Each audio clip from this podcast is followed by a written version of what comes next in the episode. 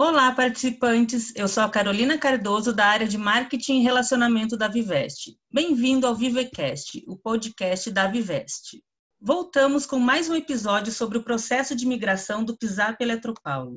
Como vocês já foram comunicados, o prazo para a realização do processo de migração para o plano CD2 foi estendido até o dia 30 de novembro, Diante dessa mudança, vamos continuar esclarecendo as principais dúvidas que alguns participantes ainda têm sobre os procedimentos para realizar a migração.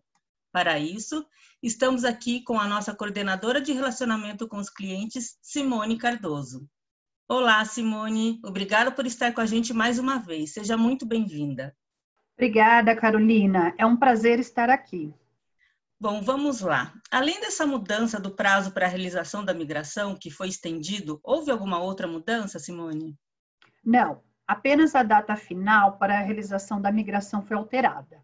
Com isso, para continuarmos atendendo da melhor maneira possível todos os nossos participantes, nós estendemos a semana da migração, com atendimento presencial no Clube Homes. Fica localizado na Avenida Paulista, número 735, e vai até o dia 17 de outubro. Lá, os nossos consultores da Vivest estão à disposição para esclarecer todas as dúvidas e realizar as simulações necessárias para que cada participante possa tomar sua decisão da maneira mais tranquila possível.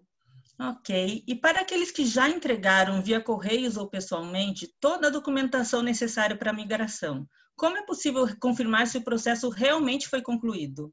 Em breve, nós vamos disponibilizar para cada participante que migrou um comprovante de que o processo foi concluído. Por enquanto, ele pode confirmar essa informação por meio dos nossos canais de atendimento, pelo telefone 11 3065 7700. E nós temos casos de alguns participantes que já haviam enviado a documentação para o processo de imigração e receberam o kit impresso novamente. Neste caso, o que fazer com essa nova documentação recebida?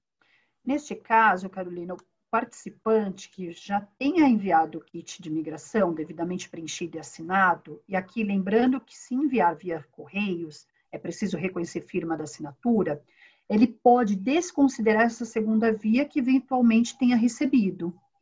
Ah, tá. Mas é sempre bom lembrar que a adesão ao plano CD2 é um processo diferente da migração para o novo plano, e por isso as respectivas documentações também são diferentes, não é?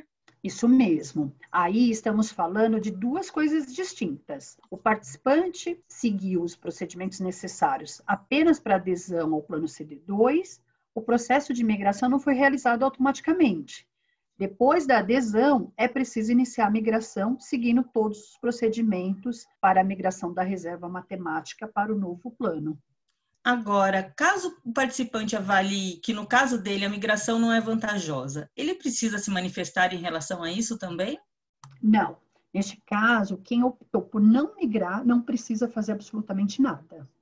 Bom, eu agradeço a sua participação, Simone. Nós ficamos por aqui. Lembrando que, caso tenha dúvidas sobre o processo de imigração, você pode entrar em contato com os nossos canais de atendimento de segunda a sexta-feira, das 8 às 20 horas, pelo telefone 11 3065 7700, ou mesmo pelo e-mail atendimento@viveste.com.br.